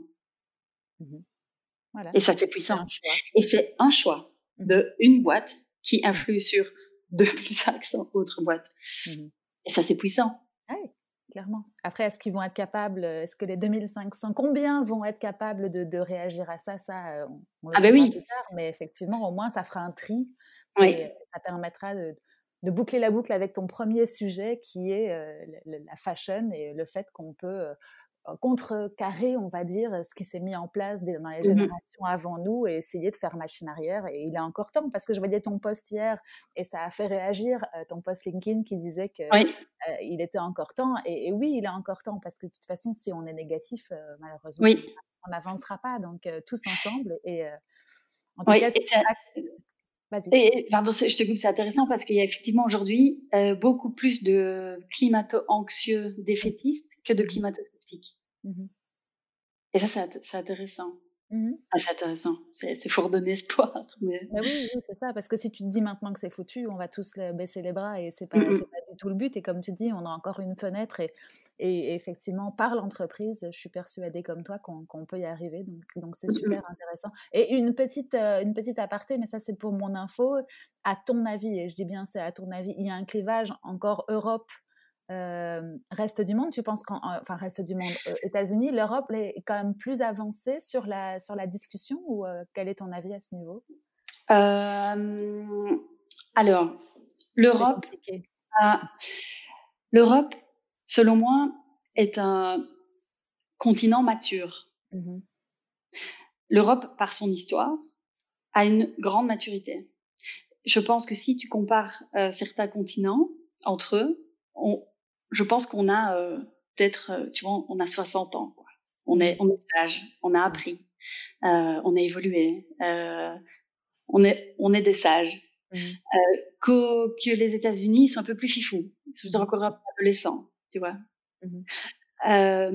L'Asie a son histoire aussi, qui est qui est toute particulière. Il faut pas oublier d'où vient l'Asie. une pauvreté extrême encore il y a pas très longtemps. Mmh donc, on peut pas leur jeter la pierre non plus. Mmh donc, je, je vois l'Europe comme quelqu'un de, de, posé, de sage, qui prend les bonnes décisions. Je j'ai entière confiance dans le Green Deal et dans la manière dont l'Europe prend en main la neutralité carbone, parce que quoi que décide l'Europe, ça va percoler sur les autres continents dans tous les cas. Donc c'est positif. Mmh euh, L'un dans l'autre, ça fait avancer aussi euh, l'Asie, qui l'Asie euh, dernièrement a, a, de nouveau euh, annoncé euh, des ambitions euh, assez assez puissantes au niveau climatique. J'ai confiance. En fait, j'ai envie d'avoir confiance. Mmh j'ai envie d'avoir confiance. tu vois, je suis en train de réfléchir aux États-Unis, j'ai envie d'avoir confiance. Je, pense que on, peut avoir confiance dans ce qui va arriver parce que de toute façon, Biden doit bien montrer qu'il n'est pas du tout le même que son homologue. Mm. Donc, je pense que c'est tout, c'est tout dans, tout dans son intérêt d'aller, euh, d'aller euh, faire mieux et autrement. Mm-hmm. en tout cas, sur le volet climatique. Euh, voilà. Parce que tu vois l'engagement que ça génère auprès de tes clients à toi, qui là sont plus proches que la question Europe, États-Unis, Asie dont je te mmh. parlais, mais que tu, que tu vois en, réaction en chaîne en fait. oui, en fait, il y a ce que je il y a ce que, il y a ce que je constate, c'est mmh. c'est qu'il n'y a plus besoin de mettre de l'énergie à convaincre qu'il y a un problème. Mmh. Et ça, ça change tout. Ouais. Donc, c'est-à-dire oh, mettre les choses en place et surtout faire prendre conscience aux gens qu'ils ont le pouvoir et qu'il faut l'appliquer maintenant à chacun. C'est ça. Mmh C'était Macron, je pense, qui disait ça il y a l'année dernière, il y a quelques mois. On n'est plus à l'étape de la prise de conscience, on est à l'étape de l'action. Mmh. Donc en fait, je pense qu'il faut plus mettre de l'énergie à essayer de convaincre. Il faut vraiment partir du, du constat que c'est un acquis mmh de laisser de côté les éventuels euh, deux, trois euh, éternels euh, râleurs, mmh râleuses mmh euh, ou sceptiques, les laisser dans leur coin et c'est ok, tu vois. Mmh et de plutôt avancer avec le train qui est en marche. Ouais. Et la nouvelle génération qui est très active là-dedans. Je, je, je, prends, je prends souvent cette image euh, pour essayer de rassurer. Il y a certaines personnes en entreprise qui parfois vont être démoralisées parce que le collègue Jackie euh, trouve que ça n'a pas d'intérêt et que de toute façon c'est nul et que de toute façon, tu vois, il y a toujours ces personnes-là. Euh, et ça, c'est un sujet, euh, le, climat, c'est un, sujet, c'est vraiment un sujet, c'est un sujet affectif et politique aussi. Et donc du coup, euh, pour, pour quand on se sent un peu démoralisé comme ça, de dire mais enfin, je me plein d'énergie et, et quoi, d'essayer de voir qu'il y a avoir confiance dans le fait qu'il y a un train qui est en marche. C'est même pas un train, c'est un TGV avec des millions de personnes qui agissent et qui sont dans le TGV. Le but du jeu, c'est d'emmener le plus de personnes dedans, mais tant pis s'il y en a qui sont pas dans le train, tant pis pour elles en fait, et tant pis pour aussi ces entreprises-là qui sont pas dedans. Mmh tu, vois? Mmh Et, peut-être tant mieux, elles disparaîtront, et si elles sont pas sur cette voie, eh ben elles renaîtront autrement. Mais il y a un train qui est en marche et il faut avoir confiance dans ce train qui, qui, qui va très très vite et, de faire confiance dans cette espèce de, de collectif mondial qui avance. Mmh. tout à fait. Super intéressant tout ça. justement, pour faire, euh, pour propager cette bonne parole, je vais mmh. rebondir sur, euh, sur ton TGV et je vais arriver sur euh, un outil qui te permet euh, également de, propager cette bonne parole. Alors en plus de, de Smart to Circle, enfin ou dedans, enfin tu m'expliqueras comment tu l'as mmh créé, mais euh, je crois qu'on a une passion commune qui est le podcast parce que tu en as créé un en 2020, comme quoi 2020 est, surprenante. Euh, tu peux m'expliquer un petit peu quelle a été l'idée de ce pro, de ce side project entrepreneurial ou de ce projet qui fait partie de Smart Circle? Explique-moi un peu un peu mieux comment c'est né. Alors, euh, je suis une grande euh, fan de podcasts, d'une mmh. part. Donc, euh, quand je vais courir, j'écoute des podcasts depuis le plus longtemps. Et donc, du coup, euh, ça a germé peut-être, je sais pas, il y a peut-être deux ans, quelque chose comme ça, en me disant, ah tiens, c'est quand même vachement cool les podcasts. Et alors c'est le petit cerveau entrepreneurial euh, qui dit, ah tiens, toi aussi, tu ferais bien ça. Et puis du coup, j'ai dit, non, non, non, non, non, Stéphanie, tu, tu, tu, tu ne t'éparpilles pas. J'ai une tendance à l'éparpillement. Euh, une chose à la fois, tu développes la boîte, c'est le plus important, et euh, pas de side project pour l'instant. Mmh. Même si, enfin, j'en avais déjà pas mal, hein, mais euh, l'écriture d'un livre, plein de trucs. Et donc, du coup, j'avais mis ça de côté. Et alors, euh, cette année-ci, avec le, le confinement, le, le, Covid et ça, je me suis dit, bah tiens, j'y pense de plus en plus, j'ai vraiment envie. Et alors, en fait, je sens une espèce de... Il y a un moment donné, dans les idées que j'ai, je sens à l'intérieur que ça pétille trop que pour ne pas le faire. Tu as du mal à contenir. oui. Du coup, alors peut-être que je prends le confinement ou des événements extérieurs comme une excuse, mais je me suis dit, bah tiens, comme il y a le confinement, c'est peut-être le moment de, de lancer ce, de, de, lancer ça. Et de nouveau, en fait, de manière un peu impulsive, en trois semaines, c'était lancé. J'avais ma première interview, euh, c'était planifié et, et, je démarrais, tu vois.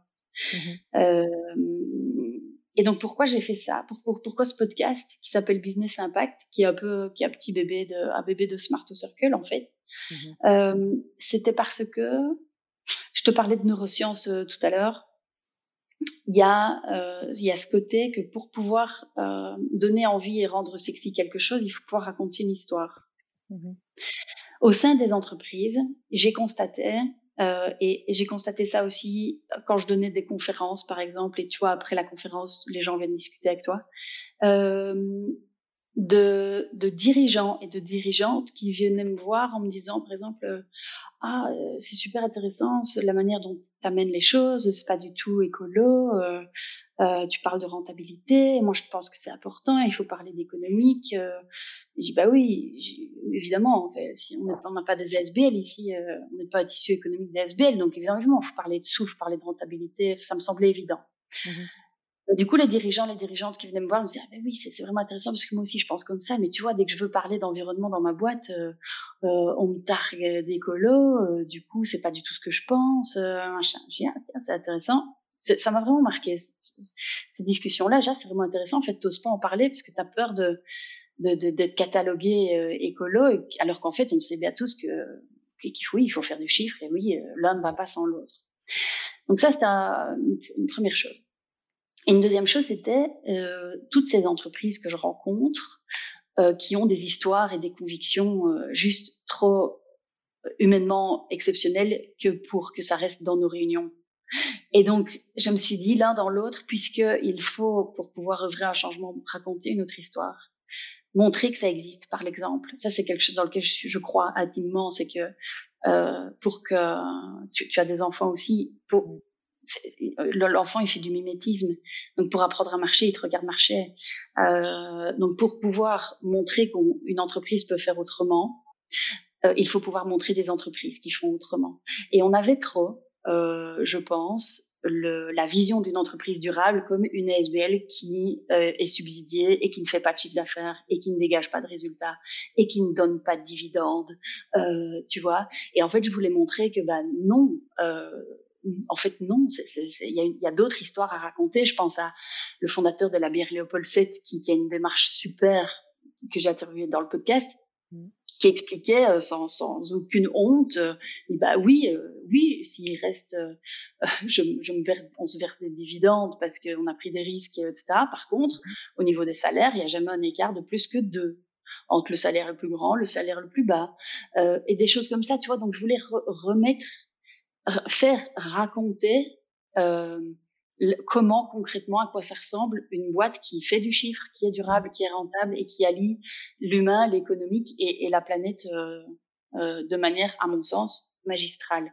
Mmh. Donc, euh, donc c'est de là que qu'est née cette envie de, de, créer le podcast Business Impact. Mmh voilà.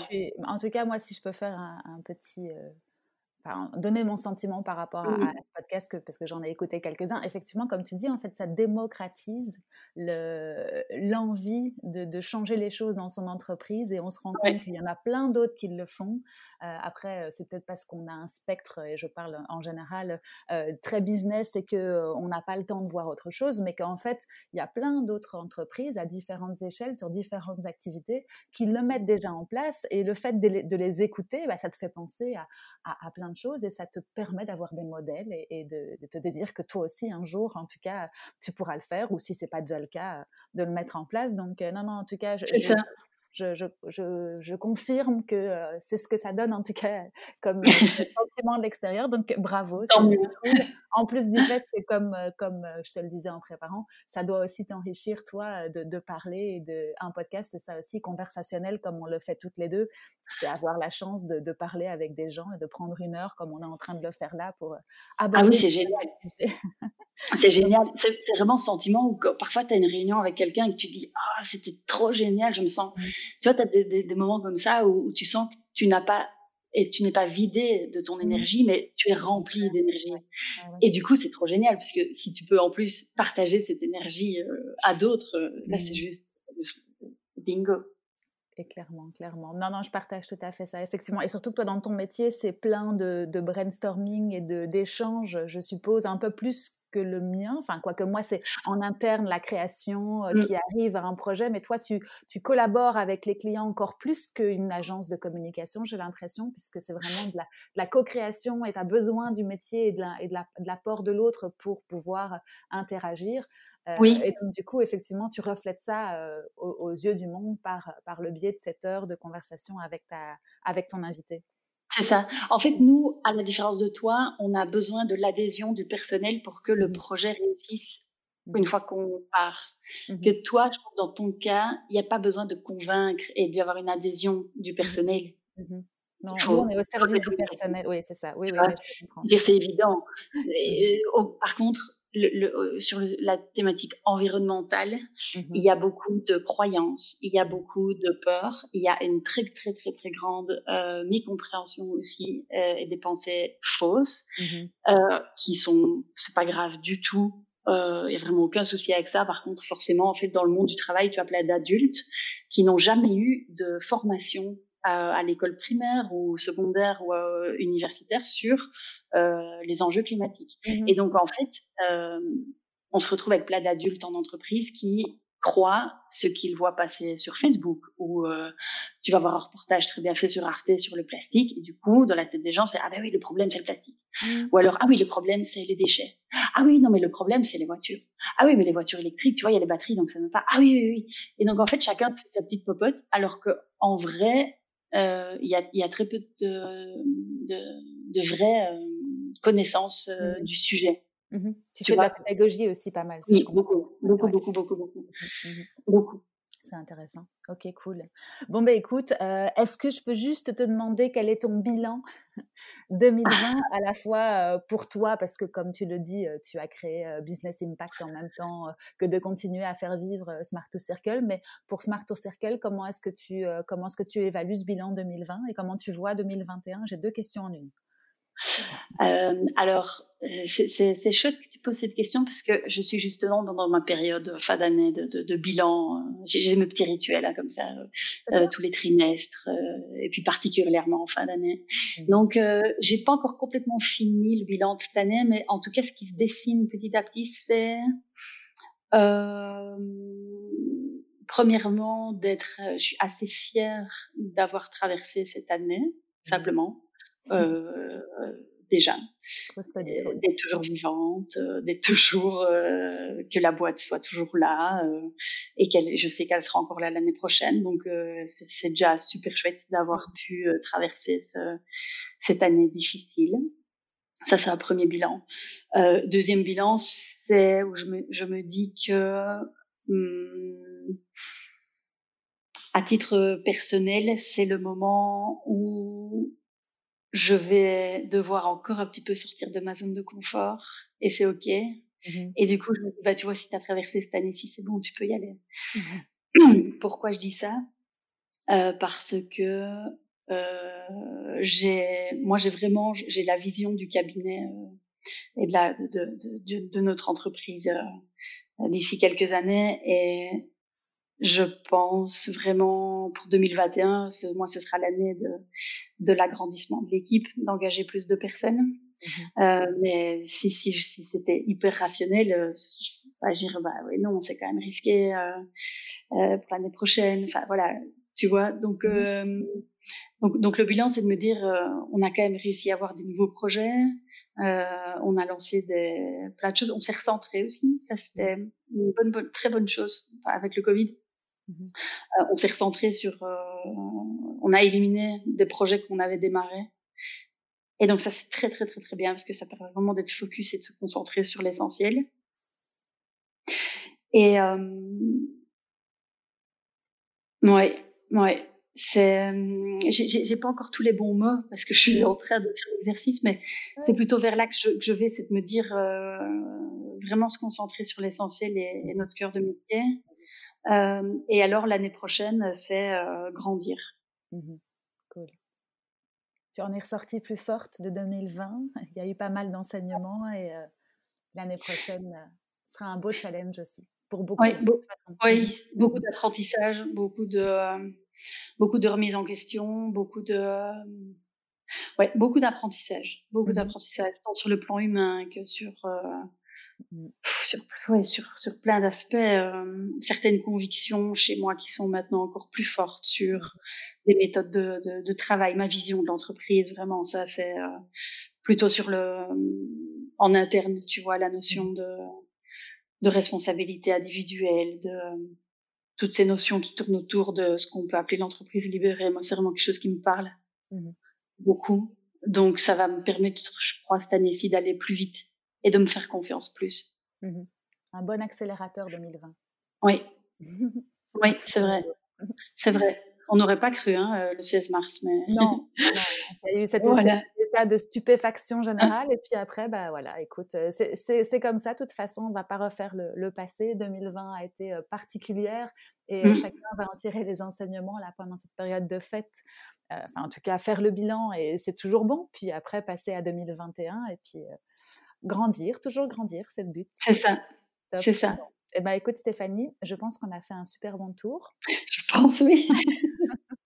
je te remercie énormément pour ce partage, euh, d'avoir retracé ton parcours qui est, euh, je pense, très intéressant pour euh, les entrepreneurs qui nous écoutent, que ce soit des entrepreneurs en herbe ou des entrepreneurs qui ont déjà un parcours eux-mêmes. C'est toujours mmh riche de pouvoir partager. Je te remercie énormément pour ton temps.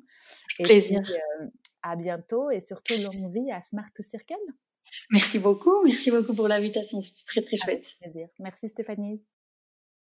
Et voilà, c'est fini pour aujourd'hui. J'espère que cet épisode vous a plu. Si c'est le cas, n'hésitez pas à me mettre 5 étoiles sur les plateformes d'écoute ou à le partager avec vos proches. À très bientôt!